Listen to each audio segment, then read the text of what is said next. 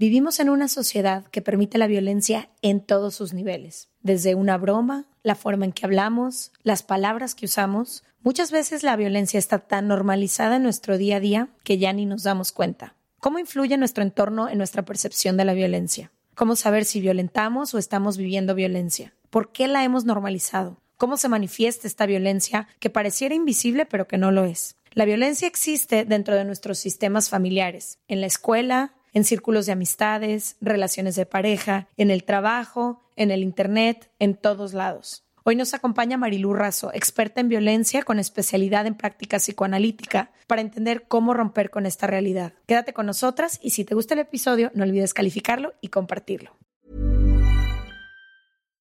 Here's a cool fact. A crocodile can't stick out its tongue. Another cool fact, you can get short-term health insurance for a month or just under a year in some states. United Healthcare short term insurance plans are designed for people who are between jobs, coming off their parents' plan, or turning a side hustle into a full time gig. Underwritten by Golden Rule Insurance Company, they offer flexible, budget friendly coverage with access to a nationwide network of doctors and hospitals. Get more cool facts about United Healthcare short term plans at uh1.com.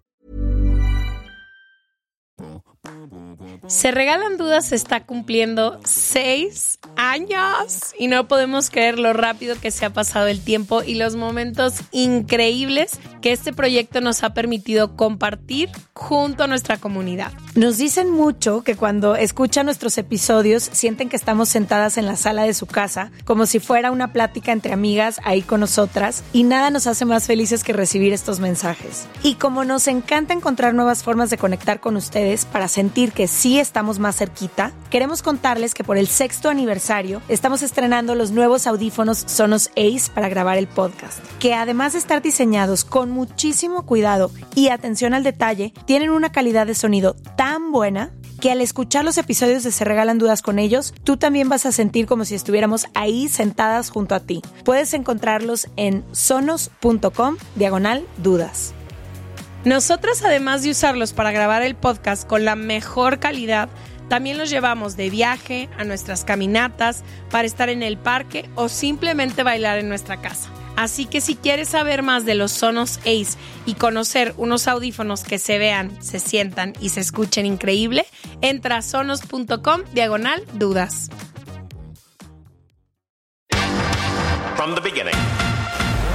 Se regalan dudas nace de la infinita necesidad de cuestionarnos todo. Todo lo que está a nuestro alrededor. De dónde venimos y hacia dónde vamos. Cómo tomar decisiones más informadas. Tenemos tantas dudas que te las queremos regalar. Soy Leti Sagún. Y yo Ashley Franje. Y en este espacio invitamos a quienes saben y no saben tanto de todo eso que tendríamos que estar hablando.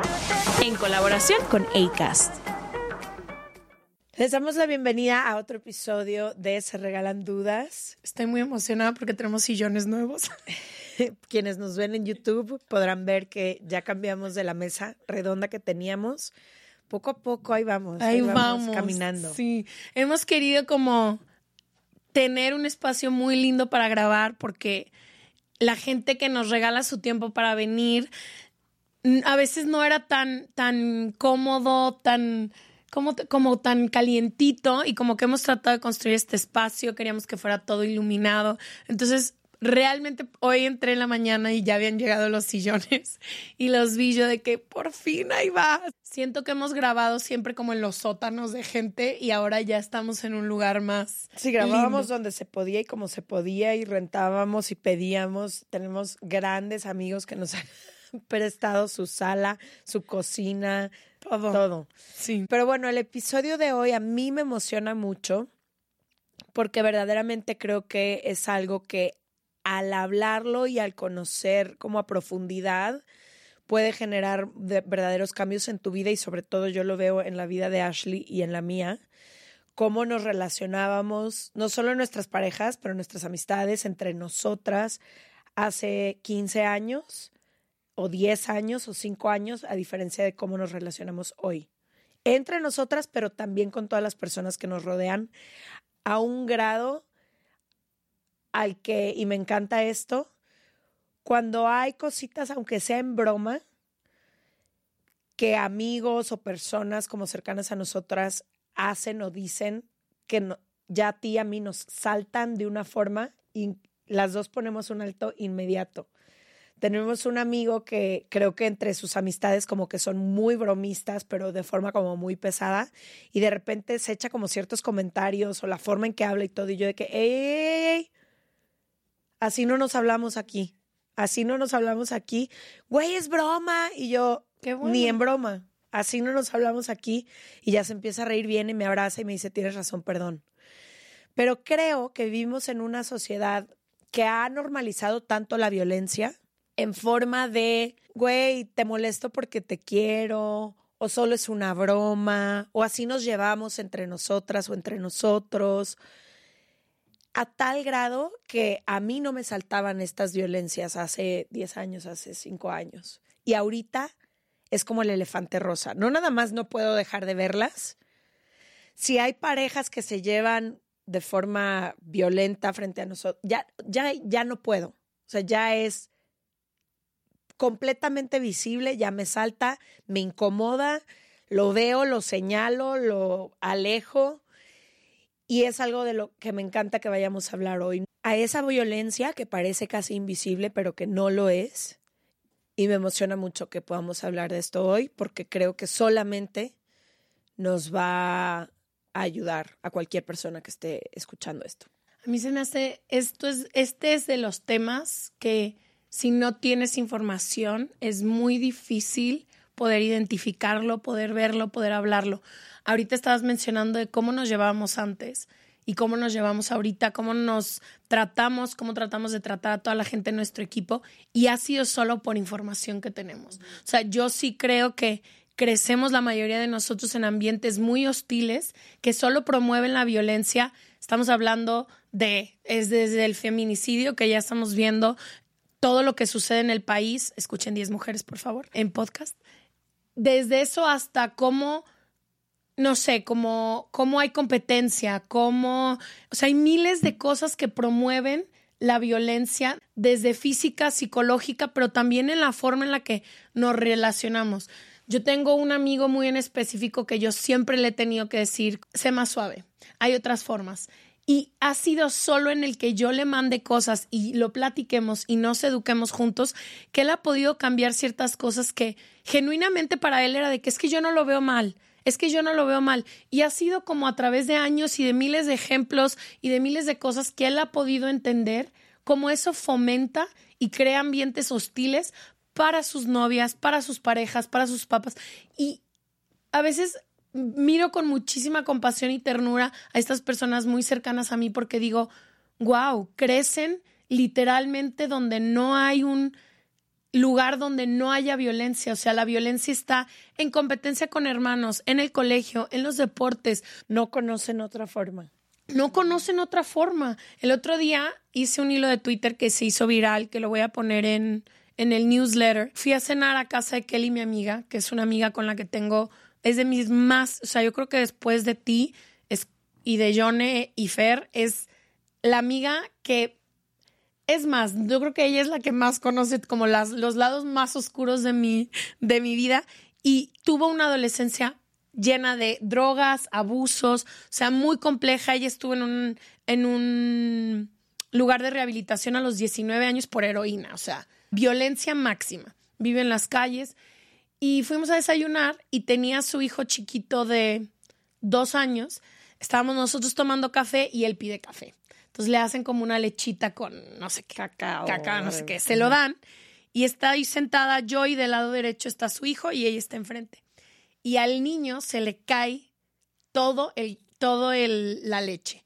Pero era en él, en mí, en la mesa, en todo.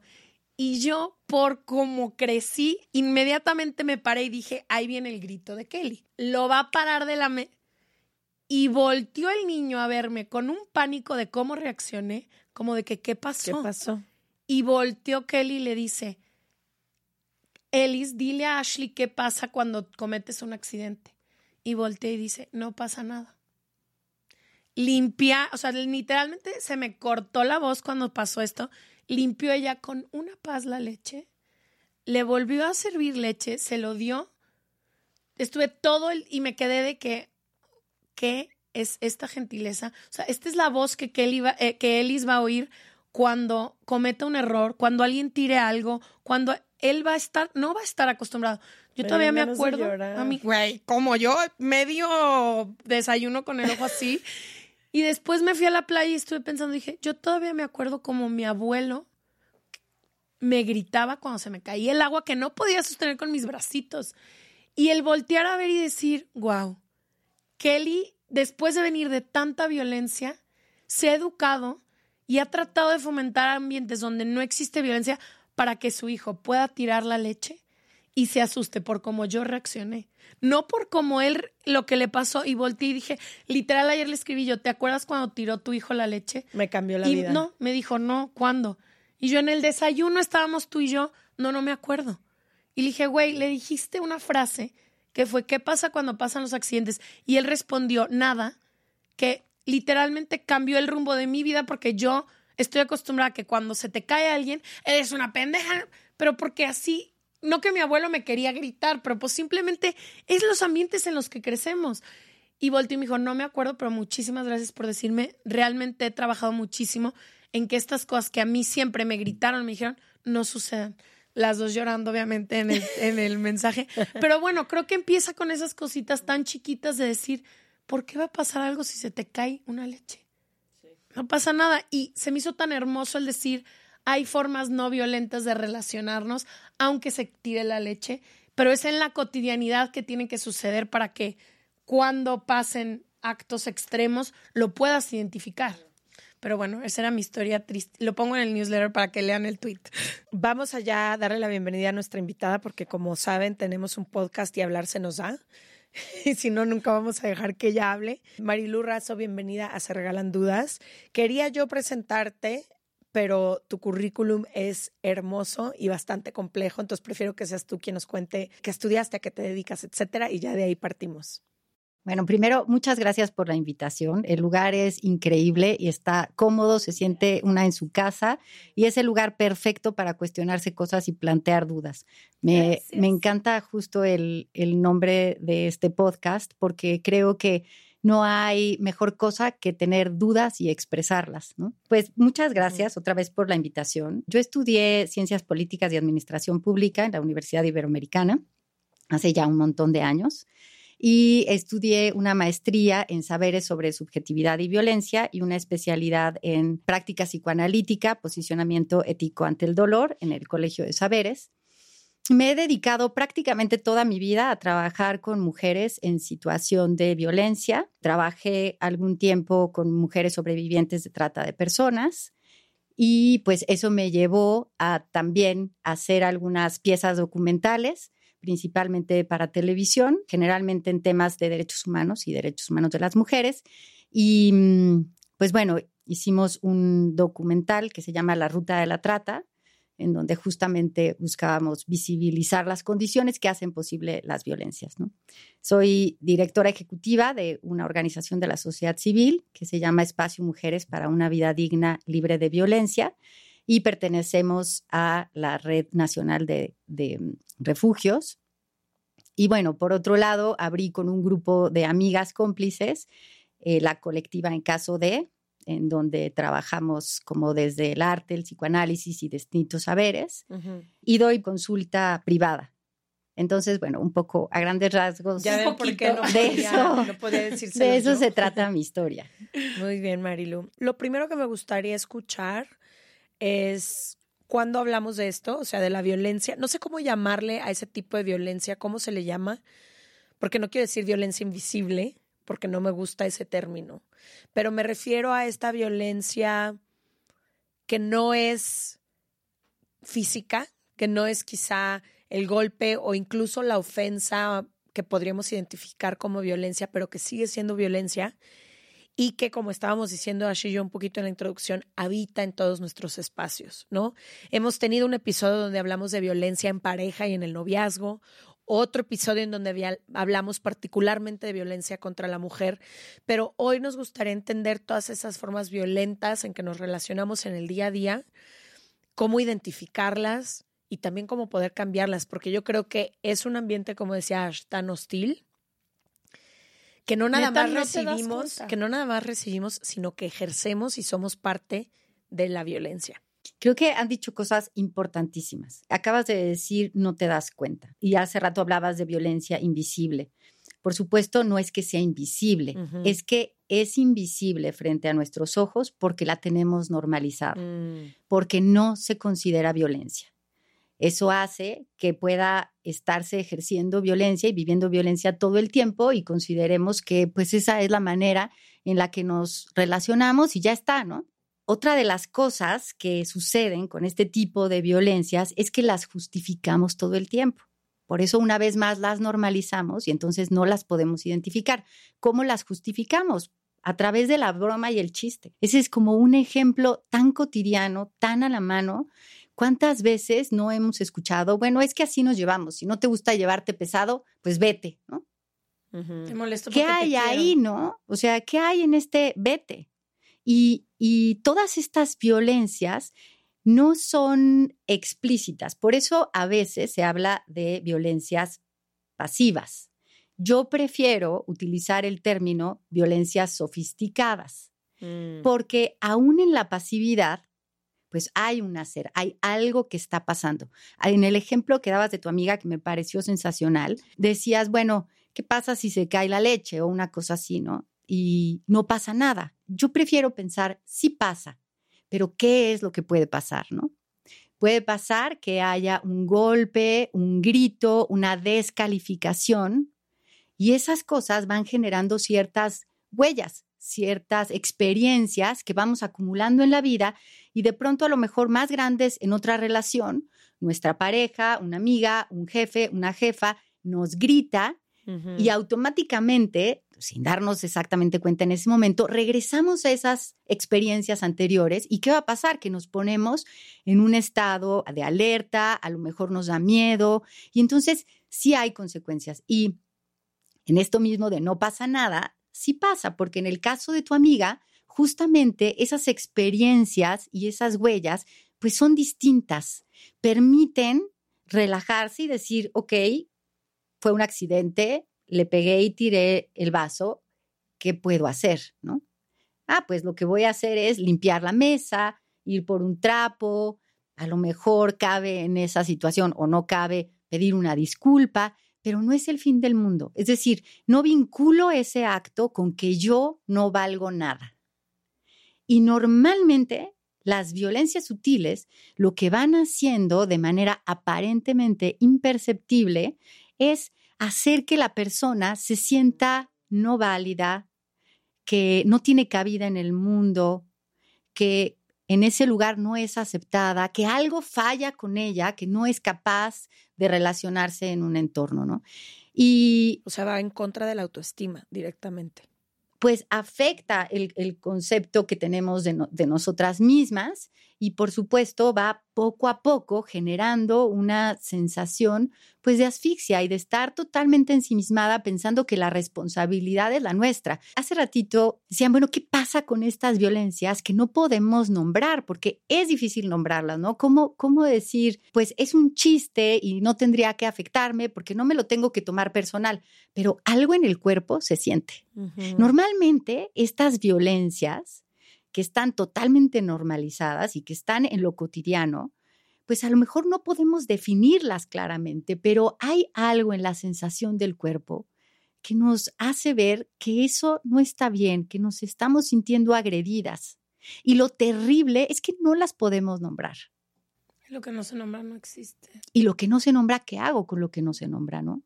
Eso es, es un fenómeno que, por ejemplo, eh, podemos ver claramente en los casos de bullying y en los casos Mm. no solamente de bullying, sino en, en otros espacios de la vida en donde hay estas cuestiones agresivas.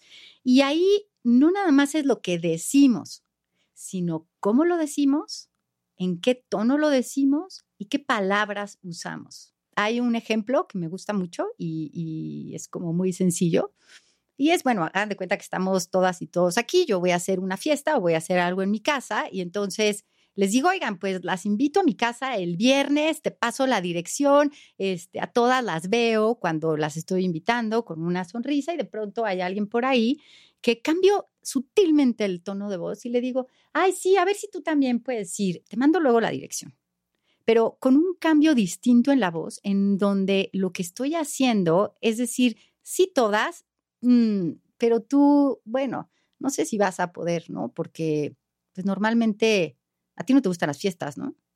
Ciertas cosas, ciertas cosas que lo que, lo que generan es una sensación de tensión que es difícil nombrar, ¿no? Porque si a mí alguien me reclama, yo voy a decir. Te dijo, tú no estás invitada, tú no eres parte del grupo. No, y si alguien dice algo, dice, sí le invité. Eh, Estaba todo el mundo ahí y ella también le invité. Justo. Es el exagerado. tono de voz, si estoy hablando con todas ustedes y hay alguien más aquí y hablo con ustedes y las veo, pero a ella nunca la veo, es una forma de excluir. Es súper sutil y como es tan sutil, ¿qué hago con eso? Entonces, claro, si yo me siento mal, una de las cosas que, que habría que hacer es hacerlo visible, ¿no? Decir, pues, aquí hay algo que no está sucediendo, pero es muy difícil porque aparentemente no pasó nada, ¿no? Aparentemente hice un chiste y me burlé de ciertas cosas que sé que tienen que ver contigo, pero es un chiste, no lo tomes personal, ¿no? Y creo que también como algo que no me, o sea, como que quiero decir es también si creces en casas donde esto es normal, donde todo el mundo se grita, yo ya no sé si siquiera tu cuerpo reacciona. Sí, es parte de lo que, como creciste, cómo te llevas con tu hermana, con tu hermano, cómo se llevan entre incluso mamá y papá. Hay gente y yo tengo a muchos amigos que crecen en casas donde, por ejemplo, se hace el, y ese es súper sutil, el, la ley del hielo, que es súper violenta, y crecen y automáticamente cuando ellos entran en conflicto, hacen la ley del hielo. Y su, o, sea, las hacen y no detectas que es una violencia. Y no detectas. Eso me hacían cuando yo era niña, ¿o no? Es justamente la normalización, ¿no? Y la ley del hielo es tremenda. ¿Por qué? La ley del hielo es tremenda porque lo que estoy diciéndote es, no me importas, no existes y hay un castigo. Castigo. Que eso además, en el ciclo de violencia, que no es el tema de ahora, pero va generando ciertas tensiones a priori. Es decir, yo puedo pelearme contigo, pero de pronto veo ciertas caras o que ya dejas de hablarme porque hice algo y sé que eso es un enojo que está a punto de estallar, ¿no? Es invisibilizar a la persona y castigarla, pues tal cual con el látigo del desprecio, ¿no? Literal. Quería preguntarte, si hablabas que tenías una maestría del dolor o qué del dolor, específicamente. Posicionamiento, ético ante el dolor. ético ante el dolor. Me encantaría que habláramos de eso, porque creo que la violencia, ahorita decías, me hace a mí sentir que algo está mal conmigo, me llena de vergüenza, me hace creer que, por ejemplo, la amiga, el ejemplo de la amiga, que sucede muchísimo, ahorita estabas diciendo, y yo, es decir, todas hemos sido esa persona, ¿no? El que con una que no te cae bien, no eres tan amable, no eres, ¿qué, qué te cuesta? O sea, ahorita estoy pensando, ¿qué me cuestaría ser más amable? Nada. Y lo que causa en la otra persona es muchísimo dolor, ¿no? Entonces quisiera como explicar o entender un poco de la perspectiva cuando yo ejerzo esa violencia, cómo se siente para la otra persona este dolor y cómo ella lo, me imagino que lo tienes que integrar, por así decirlo lo saca en otras personas, hay gente que nunca habla y no dice nada y cuando vive más violencia un día se da cuenta, o sea, cómo es un poco el camino de pasar de estoy siendo violentada al dolor que siento. Ya, es, es durísimo porque normalmente se hace pensar a la persona que está siendo agredida que es su culpa. Entonces, lo que va a hacer es tratar de ver qué va a hacer distinto para que esa violencia ya no suceda. Y se vuelve un ciclo terrible, porque cada vez que intento el golpe es más grande y yo sigo sin saber qué hacer, porque estoy pensando que soy yo, que hay una falta en mí terrible que, que hace que no me acepten. Cuando lo que está sucediendo es que hay acciones o actitudes violentas que me están descalificando, porque hay algo importante también. Se ha construido la ironía a partir de la descalificación de los otros. Para yo ser chistosa o chistosa, utilizo el desprecio, la descalificación Mm. o la burla a otros Sí, para hacerme el chistoso, Para ser ¿Será? celebrado. para ser celebrado. ¿Será real que es la única manera en la que podemos acudir a la risa, hacer un chiste, despreciando a las demás personas? Y eso va generando ciertos efectos en quien está recibiendo la violencia, que es lo que dices tú, ¿no? Pues habría que entender. Por eso son procesos que, que vale la pena que sean acompañados. ¿Por qué acompañados? Porque la persona que está viviendo la violencia está ensimismada. Piensa que es la causa de la violencia. Cuando otra voz distinta puede hacerle ciertas preguntas que pueden ayudarle a dejar de ver en sí misma o sí mismo el problema, para ver que hay ciertas condiciones que lo ponen en un lugar en donde está siendo víctima de burla, de, violencia, etcétera, entonces puede cuestionarse, ah, entonces no soy yo. Entonces, ¿es esta la situación? ¿Qué puedo hacer? Ahora sí, ¿qué puedo hacer distinto? ¿Tendré que aguantar esas cosas? ¿Será esa la amistad? ¿Será ese el amor? ¿Podré experimentarlo de otra manera? Pues mejor me puedo mover hacia otro lugar.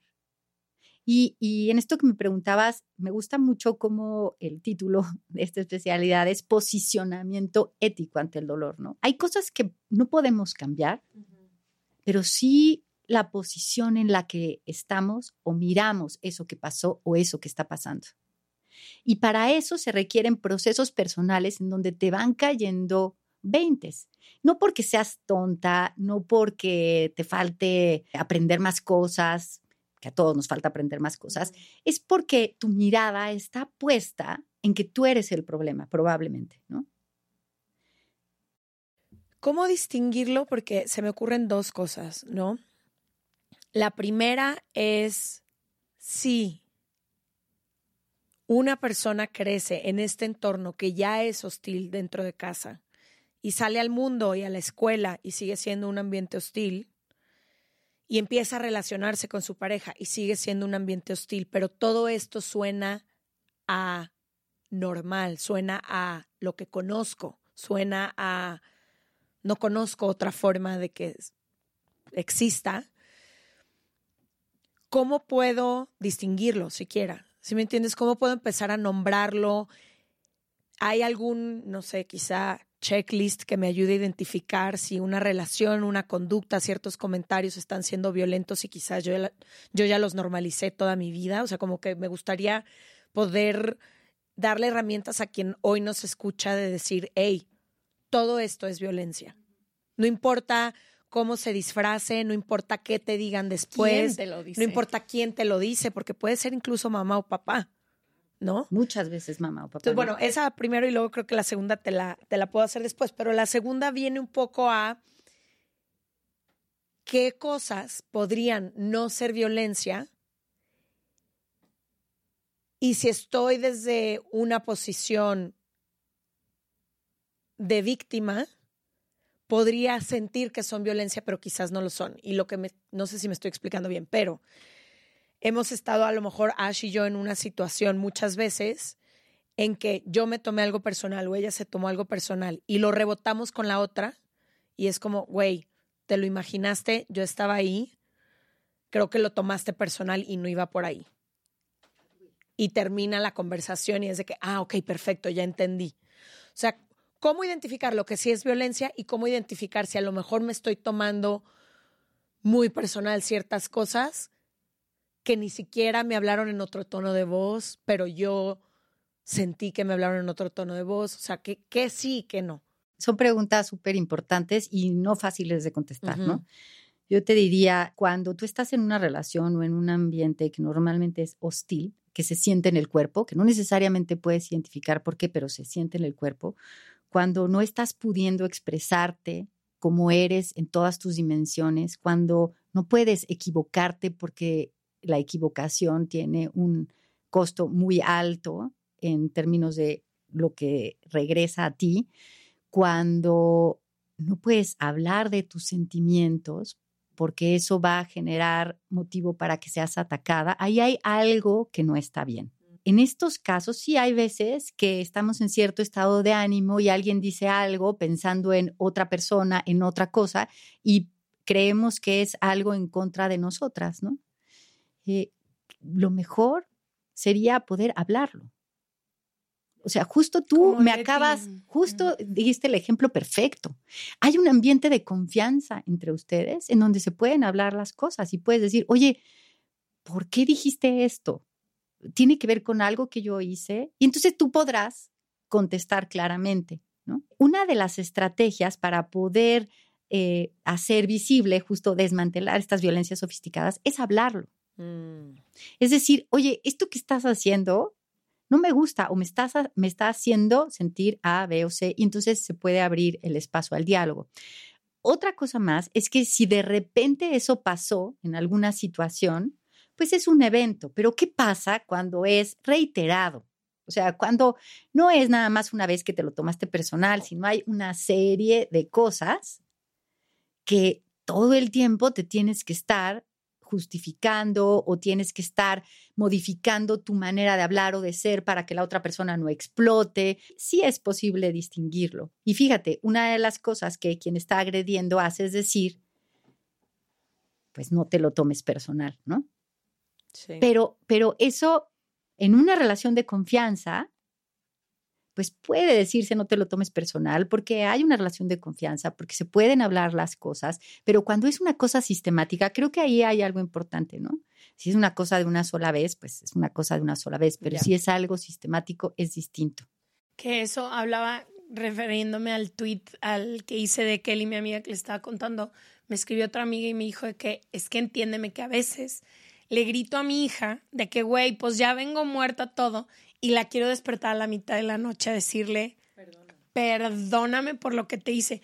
Y yo, y me, y yo le dije, güey, creo que tiene mucho que ver con cuál es la constante. Si ese día Kelly hubiera gritado y las 300 veces antes no, probablemente Ellis hubiera estado seguir tranquilo, ¿no? De mami la pasa mal o algo así. Pero ella lo ha repetido tanto de tranquilo, no pasa nada, de mi voz que si algún día, como tú dices, la excepción o que no es tan recurrente, pues no pasa tanto, ¿sí me entiendes?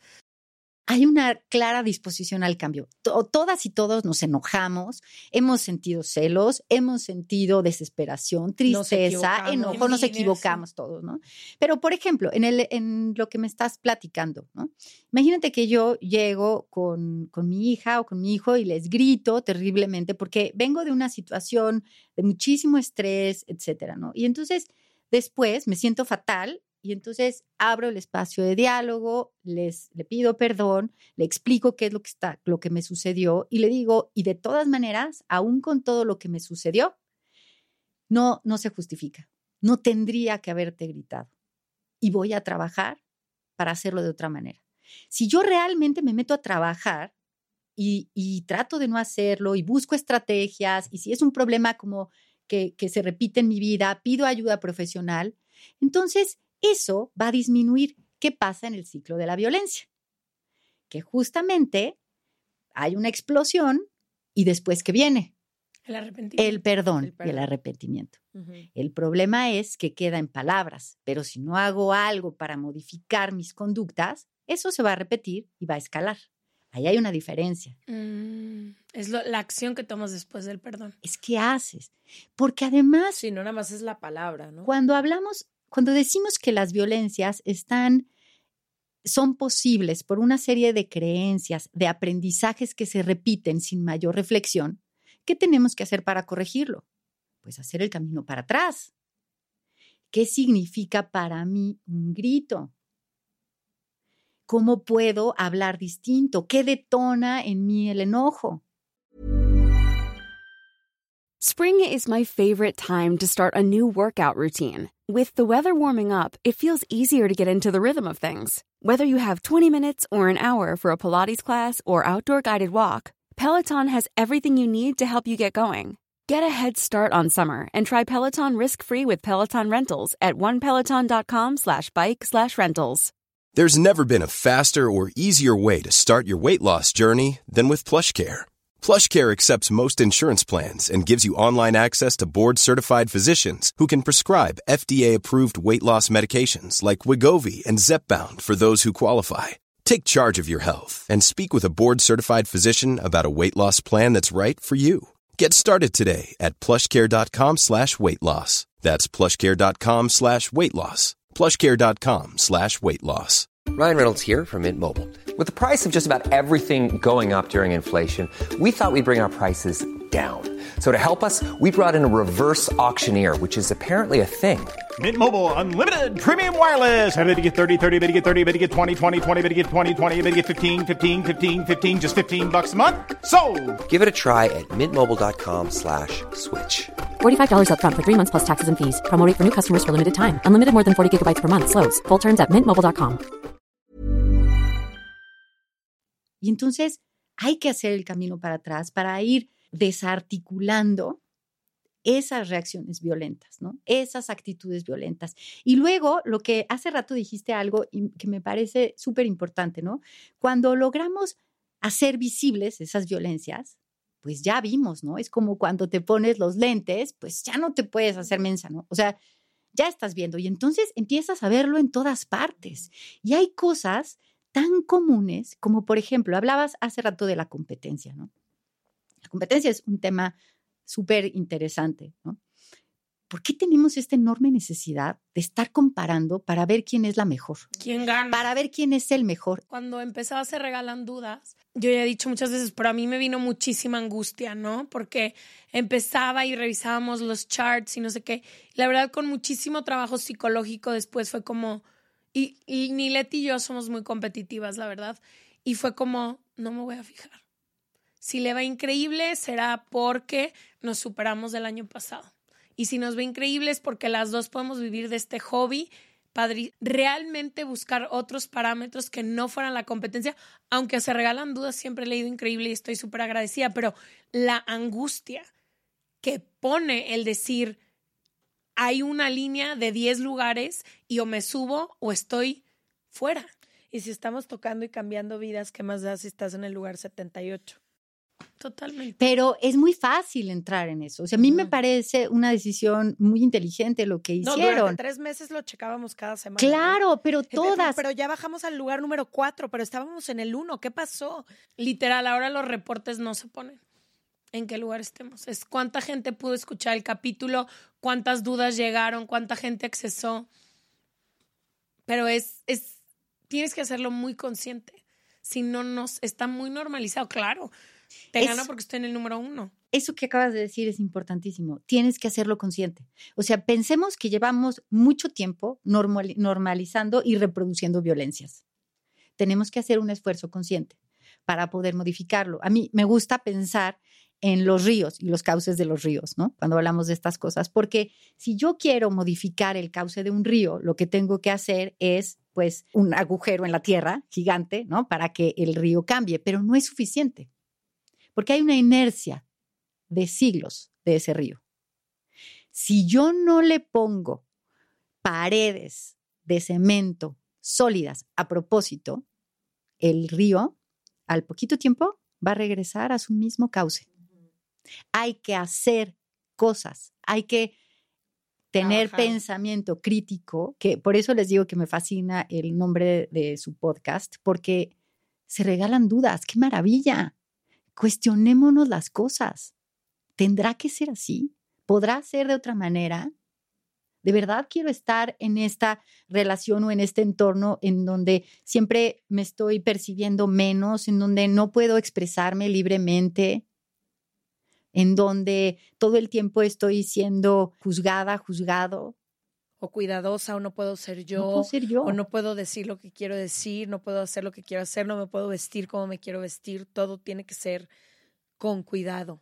Y volviendo un poco a esto de, de lo que no se ve porque está normalizado, a veces hay que ver cómo funcionan los sistemas sociales. O sea, los sistemas sociales me refiero desde el familiar, la escuela, el lugar de trabajo, porque puede haber un pizarrón a la entrada de la escuela en donde tenga los valores, ¿no? Entonces, respeto, inclusión, etcétera, etcétera. Pero ¿cuáles son los valores de facto o sea, que están operando en ese sistema. ¿Cómo se trata a las niñas? Eh, tocando temas de gordofobia, por ejemplo, ¿no? ¿Cómo se trata a las niñas que no corresponden a un estándar de belleza? ¿Cómo, cómo se critica a otras personas con ciertos rasgos, a quienes sí se les da entrada para ciertos papeles o ciertas cosas y a quienes no? O sea, ¿cómo ¿Quién opera? es la que está hasta delante de la ¿Quién es la que pastorela? está hasta delante de la pastorela? ¿A quién no invitan casi a las fiestas? ¿Cómo son los chistes? Todos esos chistes de que utilizan la descalificación y que separan a las personas, es decir, las tontas, las feas, los, eh, Los altos. altos, los todas esas cosas generan un, un ambiente que por supuesto afecta a las relaciones. 100%. Yo tengo amigas, yo siempre fui del, del grupo más como muy malas para la escuela, la verdad. Y de verdad agradezco a mi madre porque nunca me checó una calificación, o sea, era lo, me- lo que menos le preocupaba en su vida era con que pasara, o sea, literalmente esa era la instrucción. Pero yo tengo una amiga que al día de hoy se compró tanto el que ella era la burra del salón que está completamente incapacitada de millones de cosas que podría hacer en la vida, pero como le dijeron tanto, ella es la burra, ella se va a extraordinario, hubo tanto señalamiento del sistema educativo en el que crecimos que ella literalmente su cuerpo, su forma de pensar y todo sostiene esa idea que ella es la más burra del salón. Y lo ves, lo miras, lo veo.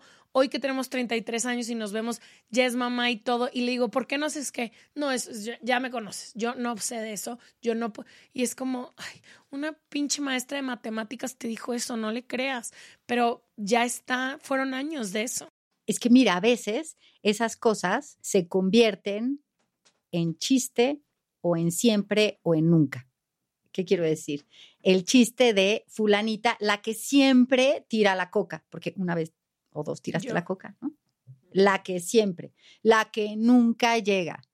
Y, y esas cosas, pues sí, van generando no solamente lo que ella percibe de sí misma, Sino es que no es solo, claro, no es solo lo que ella percibe, sino lo que las demás personas perciben de ella.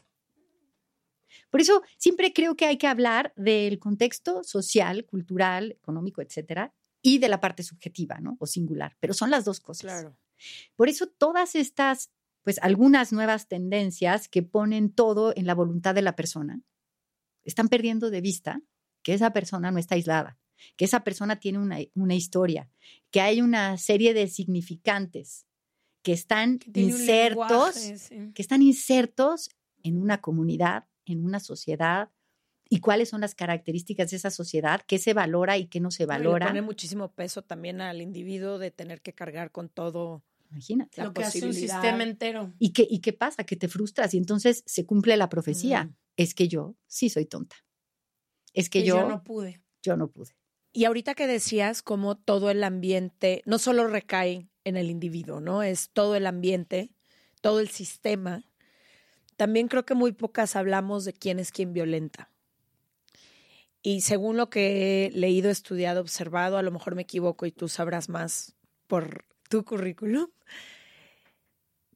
Según mi conocimiento, quien violenta siempre ha sido violentado o creció en un sistema violento o qué difícil es romper este círculo cuando quien violenta también le ejercieron violencia, ¿cierto? o aprenden o cómo, o sea, qué es el, la persona que violenta. Yo me acuerdo de Lady Gaga que tiene una asociación que se enfoca En la gente que bulea, no a los que bulearon. O sea, ella decía, ya hay muchísimas, se hace ya un trabajo enorme quienes reciben la violencia, pero creo que la raíz es quien lo ejerce, quiénes son esas personas. Co- O sea, hay que entenderlas también, facilitarles, reeducar, reaprender, como dijiste. Entonces, ¿qué es de las personas que ejercen la violencia? Bueno, una persona que violenta o que ejerce violenta, violencia, ejerce violencia probablemente sí porque lo aprendió, lo aprendió como una manera de resolver los problemas, de enfrentarse a las circunstancias, pero también porque puede, Mm, porque hay un sistema que lo permite. No está aislada o aislado, hay un sistema que lo permite. Y no nada más porque lo permite. cuando hablamos de este sistema, también hay un sistema que lo fomenta, que lo aplaude. Por eso, en los casos de violencia de género violencia contra las mujeres, o los casos de bullying, o todas estas, estas situaciones, no podemos pensar en las personas aisladas. Muy bien, saquemos de la escuela al buleador. Si no trabajamos en el sistema completo, alguien más, alguien más va a ejercer esa violencia. Y eso mismo sucede en la violencia familiar, en la violencia de pareja.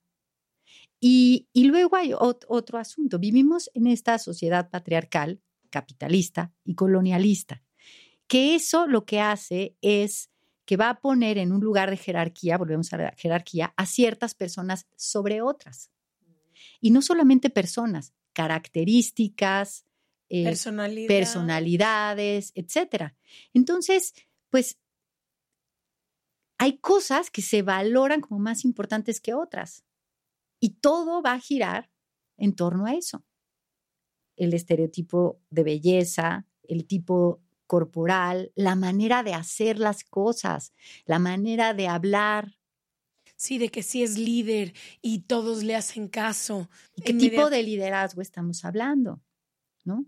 Y bueno, hay que, hay que entender todos estos procesos como procesos. ¿Es posible el cambio? Claro que es posible el cambio, ¿no?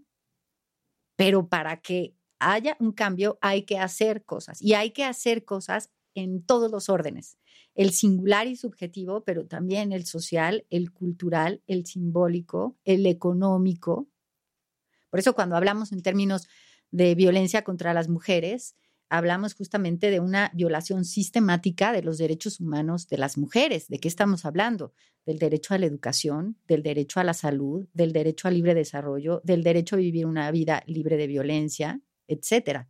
Entonces, pues sí, vemos como efectos de las violencias, deterioro en, el salud en la salud de las mujeres, poca posibilidad de movimiento porque no han tenido derecho a la educación probablemente, porque no han tenido acceso a cierta información en cuanto a las finanzas, porque hay una serie de creencias que fortalecen y desarrollan en las mujeres ciertas cosas y en los hombres otras. No, no y lo que dices realmente me educaste muchísimo, es decir, porque permite hay un sistema que permite que las mujeres no tengan acceso a todas estas cosas y la vida continúa. Que permite y que crea. Nadie, como decían, nadie nace violento, racista, homofóbico, xenófobo, nadie. Hay un sistema que permite y que crea la oportunidad a estos seres. Pero fíjate, ah, dices algo importante y al mismo tiempo nadie nace así, pero ya desde antes de nacer hay una carga en cuanto a las expectativas que, tienen el, que tiene sobre nosotras el entorno en el que nacimos. Si es niña, ¿cómo quiero que sea? ¿Qué significa eso en la comunidad en la que vivo? ¿Qué se espera? ¿Qué se espera? Somos seres barrados por la cultura, ¿no? Es decir, cruzados por la cultura bueno, reconozcámonos así. Sí, somos seres sociales. Pero bueno, podemos reconocernos así y entonces empezar a hacer modificaciones. Podemos revisar nuestra historia. ¿Qué de nuestra historia, nuestro linaje y nuestra herencia queremos tomar? ¿Y qué otras cosas ya no las queremos tomar? Y queremos hacerlo de otra manera. Existe la posibilidad de cambio, pero hay que hacer algo para que eso suceda. Y las dudas, los cuestionamientos, me parecen indispensables para que eso suceda. Qué belleza eso, ¿no? Poder imaginarnos algo distinto. O sea, me encanta eso de los seres humanos. Sí. Estamos condicionados de una forma, pero en nuestra propia imaginación podemos crear una alternativa. Pablo Montaño, un amigo mío que ha venido al podcast a hablar de cambio climático, yo le decía que, ¿qué hacemos? ¿Qué hacemos? Y me decía, nuestros sueños están fosilizados, nuestros sueños están basados en combustibles fósiles. Y yo como, y mi hijo, es solo la imaginación lo que nos puede salvar. Me decía, ¿cuál es tu sueño más grande de tu vida? Y yo no manches, construirme una casa en la playa. Y me decía, fosilizado. Sueño fosilizado. Tu sueño más grande es destruir la playa para que tú puedas tener otra casa en la que tú ya vives. No digo que no lo hagas, solo imagínate cómo el sistema nos ha fosilizado hasta lo que soñamos. tu sueño más grande es irme a París y es como, es solo la imaginación de imaginarnos sueños no fosilizados que nos puede salvar.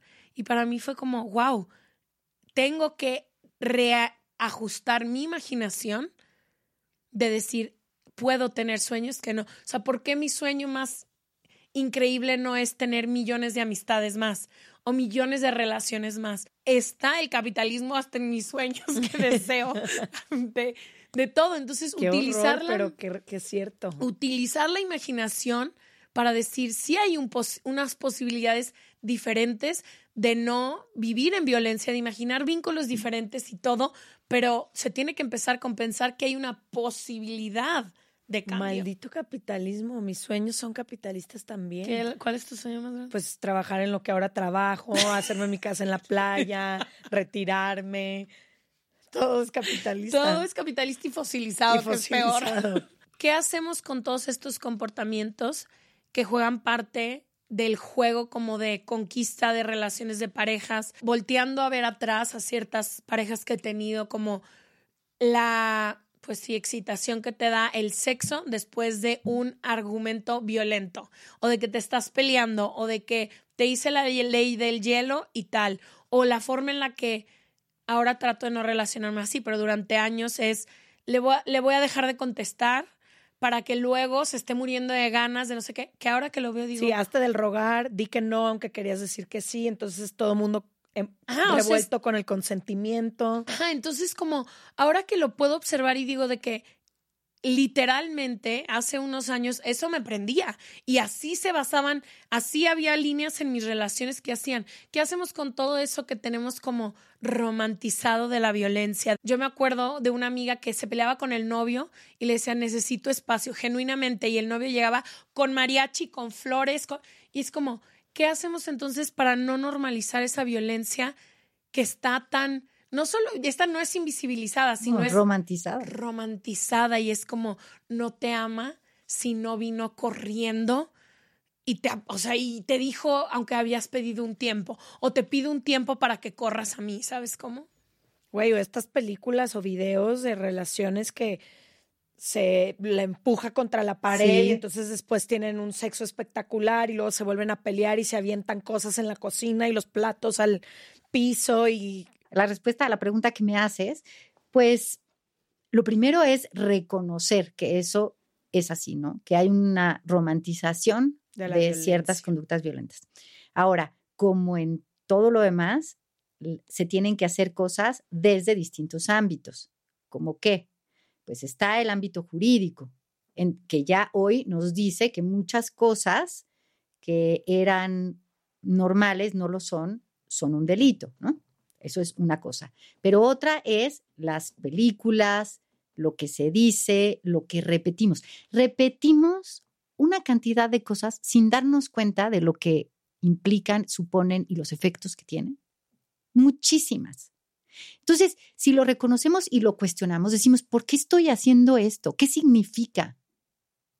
¿Qué significa que yo le diga a mi pareja, fíjate, ¿qué significa mentir?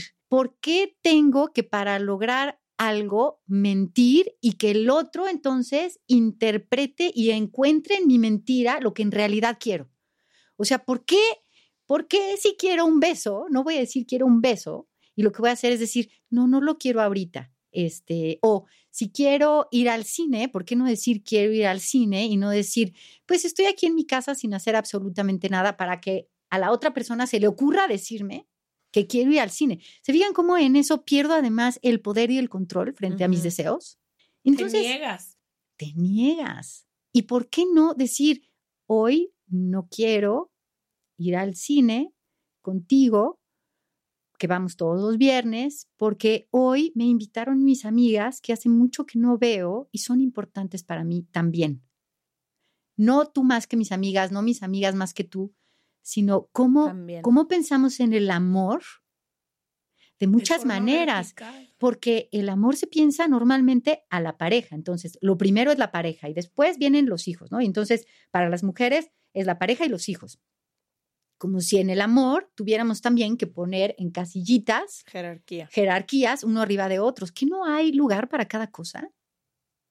¿Por qué tengo que para amar a alguien cortar todos los otros espacios de mi vida? Claro, hay que hacer un esfuerzo, porque si yo reviso mi concepción de la pareja o del amor, pues está Sí. construida a partir de todas esas imágenes de las que hablas en las películas, en las series, en las canciones, etcétera, etcétera, etcétera, ¿no? Pero ¿qué efectos tiene eso en mi vida? ¿Cuáles son los efectos de eso? Oye, Marilu, quiero ahí empujar un paso más. ¿Qué pasa con el sexo? Es que no sé si usar ahí la palabra violento, ¿no? Pero Agresivo. el sexo agresivo. El, porque sé que es algo muy común, ¿no? El rasguño, pero ya en una situación Con con consentimiento. consentimiento. Sí, hay que ver. El rasguño, el, eh, ¿cómo se dice? Ahorcamiento, el jalón de pelo, pero dentro de un contexto de consentimiento eh, Claro. sexual. Pero es que ahí el consentimiento y la libertad hay que cuestionar un poquito, porque ¿qué estoy haciendo? Lo que estoy haciendo es porque realmente me genera placer, bienestar, sentirme eh, bien, o estoy reproduciendo la imagen de lo que he visto muchas veces. Como en el O sea, porno. ¿cuántas veces no? Como en el porno y no nada más en el porno, en las películas que están ahí a la vista de todo el mundo. ¿Qué tanto de lo que estoy haciendo, y no nada más en el sexo, en otras cosas también, es porque realmente lo quiero hacer y me gusta o porque estoy reproduciendo eso que me dijeron que me iba a dar placer? Porque muchas veces lo que hacemos es repetir esas escenas y no nos sentimos tan cómodas, pero piensas, no, tendría que sentirme cómoda, porque sobre todo en las adolescentes y los adolescentes, ¿no? Porque esto es lo cool. Las chavas cool Pero si sí o los chavos placer. cool, sí, sí te genera placer y estás Ok, con realmente eso. tu consentimiento no te lastima, no te hace sentir menos, no daña tu integridad, no, No lo haces por agradar. al no lo otro. haces por agradar al otro, sino porque realmente te produce placer, pues entonces, ¿por qué no lo vas a hacer? No? Claro, habrá siempre que hablarlo con la otra persona, Sí, porque en ese tipo de, en ese tipo de, de contextos, pues hay límites que se pueden traspa- traspasar muy fácilmente, ¿no? O sea, yo puedo estar en un dolor placentero o alguien puede estar en un dolor que considera placentero y muy rápido puede convertirse en un dolor ya no placentero, ¿no? Claro, ¿Qué va a pasar cuando eso suceda? claro. Es que ahí yo pregunto, ¿por qué el dolor sería placentero? O sea, yo no completamente, o sea, un poco también empujando la conversación, como, ¿será que aprendimos que el dolor puede venir después atado al placer, de que realmente está o es... Es que yo creo que eso es más una experiencia individual. Hay personas que encuentran muchísimo placer en el sadomasoquismo, por ejemplo. Poco tiene que ver quizá con tu historia, tu percepción o tus gustos, porque tú... Pero es como porque a ti te gusta la nieve de chocolate y Pero a mí no me gusta... dolor. O sea, estoy hablando específicamente en situaciones donde hay dolor. Pero es que no es, bueno, no sé. O sea, para mi gusto no es dolor. O sea, no es de que, que, que me saquen sangre, no es dolor, es simplemente placer. Son experiencias subjetivas en un contexto social, ¿no? Yo creo que siempre hay que tomar en cuenta esas dos cosas. Está la singularidad y está el colectivo, lo social, el entorno, y hay que Sí, tomar en hay cuenta las dos cosas. una misma Hay que cuestionarse un. Sobre todo, ¿qué te produce a ti? ¿Te produce ansiedad Claro. o no te produce ansiedad? ¿Te produce bienestar, tranquilidad o te produce un rush que luego te manda a sentirte con una cruda terrible? Claro. Y, y en ese sentido, pues habría que ver, cómo se dice en psicoanálisis, caso por caso, ¿no? Claro, Y ver cuáles son los significantes que están ahí. claro. Ay, jole. Estoy, quiero episodio 2, 3, 4, 5 y 6, una temporada completa contigo. Ya nada más para irnos, Marilu, me gustaría entender por dónde podemos empezar. Es decir, si ya estamos entendiendo que crecimos y existimos en este entorno hostil y violento, la estrategia que Ash y yo hemos utilizado es No la de cero tolerancia. tolerancia, que no sé si es la ideal, pero literalmente ya no tenemos amistades violentas. Cuando hay alguna violencia o hostilidad en nuestras amistades, se señala y se para en ese momento. No En se hacen comentarios del cuerpo, no se se, hacen com- habla de la apariencia de las demás personas. Pero hemos sido muy disciplinados. muy disciplinadas en nuestras relaciones de pareja. No tenemos pareja hace mucho tiempo, pero sí salimos con personas. Cualquier. No me gusta usar la palabra red flag porque la han mal utilizado, pero cualquier foco rojo de violencia Cualquier cosa, como tú dices, cuando del cuerpo sientes. Es como un límite muy fuerte. Pero no sé si, eh, porque ese es- al final es algo que ayuda para mi experiencia individual frente a la violencia, pero no está cambiando, bueno, a lo mejor mi entorno más cercano sí, pero ¿cuál es la alternativa? A lo mejor es la educación que le estamos dando a las niñas y a los niños como la amiga de Ash, es reeducarnos, es, señalarlo. O sea, creo que también algo que hemos tratado es en los ambientes de trabajo, de que reglas muy de comunicación, de cómo se pueden hablar y literalmente en cuanto alguien habla o le habla mal a otra persona es de que Cero tolerancia. cero tolerancia, pero eso es lo que nosotros hemos hecho porque a lo mejor no sabemos qué más hacer. Exacto. Pero eso ha sido de estamos haciendo un podcast y es divino, no se griten, ¿sabes? Como, como, pero esa ha sido nuestra forma. ¿Cómo le puede hacer las demás personas para caminar hacia el otro lado y si hay otro lado que no es violencia? Pues mira, son muchas pequeñas y grandes acciones, ¿no? Todo tiene que ir como para poder cambiar un paradigma, porque lo que estamos haciendo es intentar cambiar un paradigma, una manera en la que miramos y nos relacionamos en el mundo. Hay que hacer cambios desde lo singular, que tiene que ver con estas cosas que ustedes están haciendo, y también, pues, lo que está sucediendo en la ley, en las instituciones, o sea, por ejemplo, hablando de las instituciones, ya sea una empresa o una escuela, pues no solamente hablar de un código de ética, está muy bien el código de ética, pero además revisar cuáles son los valores de facto que están operando y qué se puede hacer para cambiar. Son como cambios en distintos niveles. Y bueno, una cosa que me parece muy importante es reconocer, informarnos, hablar de los temas, porque ya que se habla de los temas y nos informamos, entonces se nos quita ese primer velo que nos permite ver las cosas, ¿no? Ver que hay acciones y actitudes que son violentas y asumir nuestra responsabilidad. Uno, si ya me di cuenta, dejar de hacerlo. Lo que dicen ustedes. Dejar de reproducir chistes que están lastimando a otras personas o que la risa está y el reconocimiento está en burlarme En de otra persona, de desacreditar a otra persona, decir que alguien es idiota, que alguien es ¿no? Eh, una cantidad de cosas, dejar de hacerlo. Ser creativas y creativos, ¿no? Si tenemos cierta capacidad en los medios para poder hacer reportajes o cosas, en lugar de titularlos las 10 mejores personas, pensar en otros nombres que sean como mucho más abiertos, utilizar nuestra capacidad creativa. O sea, yo creo que hay dos cosas de, del ser humano, de las personas, que para mí son fascinantes. Una es la capacidad creativa que tenemos. La capacidad para encontrar nuevas cosas, para preguntarnos y buscar otras alternativas. Y la otra es que no somos constructos fosilizados, utilizando los términos de tu amigo, ¿no? De Pablo. Pa- pudiera parecer que lo somos, pero en realidad somos seres en devenir, somos seres en gerundio, estamos siendo. Yo cuando salga de aquí hoy, no, so- no voy a ser la misma que cuando entró, porque esta plática con ustedes me ha modificado profundamente. Y cuando vaya a otro foro a hablar, no voy a hablar igual, porque gracias a las preguntas que ustedes me han hecho hoy, pues yo encuentro también otras cosas que me ayudan en la vida. ¿no? Dejar de tener miedo a decir, me equivoqué, me equivoqué porque pensaba que era de esta manera. Ahora lo quiero hacer de otra. Hay cosas en las que podemos hacer ese cambio más fácil. Hay otras en las que necesitamos ayuda. Claro. Somos seres sociales. Qué maravilla que podamos apoyarnos unas y unos a otros. Y eso no quiere decir superioridad. Quiere decir que todos tenemos una mirada que puede enriquecer la que en ese momento estás teniendo. ¿no? Y hay alguien, como les decía en un principio, a lo mejor en algún momento estoy tan ensimismada que no puedo ver que hay otras cosas a mi alrededor. Y si llega alguien y me hace una pregunta que me permite voltear mi mirada, posicionarme distinto, puedo encontrar cosas que no había visto, ¿no? Y que también, qué poca flexibilidad también tenemos a veces, como eso que tú dices, de permitir al otro cambiar.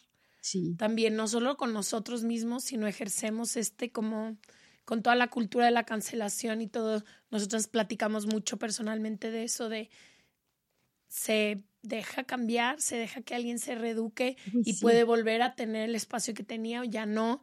y no hemos nunca llegado a una conclusión y siempre es como se debería de a lo mejor ser más flexibles a que la gente cometa errores y luego no, o sea, también no solo somos súper fosilizados nosotros mismos, sino ejercemos esa fosilización a las demás personas. La resistencia que hay al patriarcado, al feminismo, solo viene a mostrar eso también.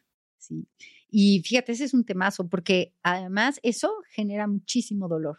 Cuando yo intento mantener las cosas idénticas, es una batalla que voy a perder.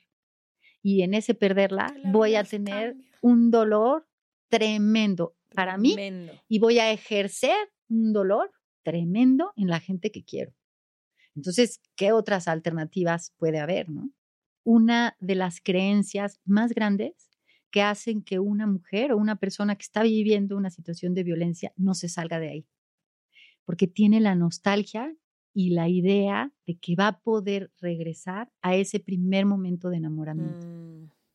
Y eso... Antes de la violencia. No va a suceder. Nunca. Sí, Ay, jole. Eh, Marilu, gracias. Les vamos a dejar aquí toda la información de Marilu. Cada semana quien se suscribe a nuestro newsletter es gratis, te llega por mail y te llegan todas las herramientas, libros que recomiendan nuestras invitadas, lo que sea que necesiten. La información de tus refugios, ¿quieres decirla? Sí, bueno, es Espacio Mujeres para una vida digna, libre de violencia. Tenemos una página de internet en donde está toda la información y somos parte de la Red Nacional de Refugios. Eso es importante porque ahí estamos muchos de los espacios de prevención, protección y atención a mujeres mm. víctimas de violencia, sus hijas e hijos. Perfecto, les dejamos todo en el newsletter que es serregalandudas.com, diagonal suscríbete. Exacto. Y este y ponemos también la info del refugio en serregalandudas.com diagonal ayuda que tiene muchísimas recursos gratuitos si los necesitas. Gracias por haber venido. Me encantó conocerte. Al contrario, muchísimas gracias a ustedes. Nos vemos el próximo martes o jueves o cuando sea que nos escuches.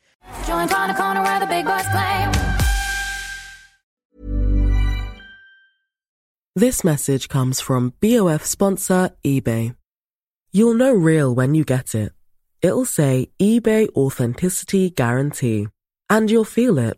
Maybe it's a head turning handbag, a watch that says it all jewelry that makes you look like the gem, or sneakers and streetwear so fresh every step feels fly. eBay gets it. So look for the blue check mark next to that thing you love and be confident that every inch, stitch, sole, and logo is checked by experts.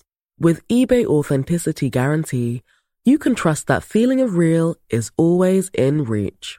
Ensure your next purchase is the real deal. Visit eBay.com for terms.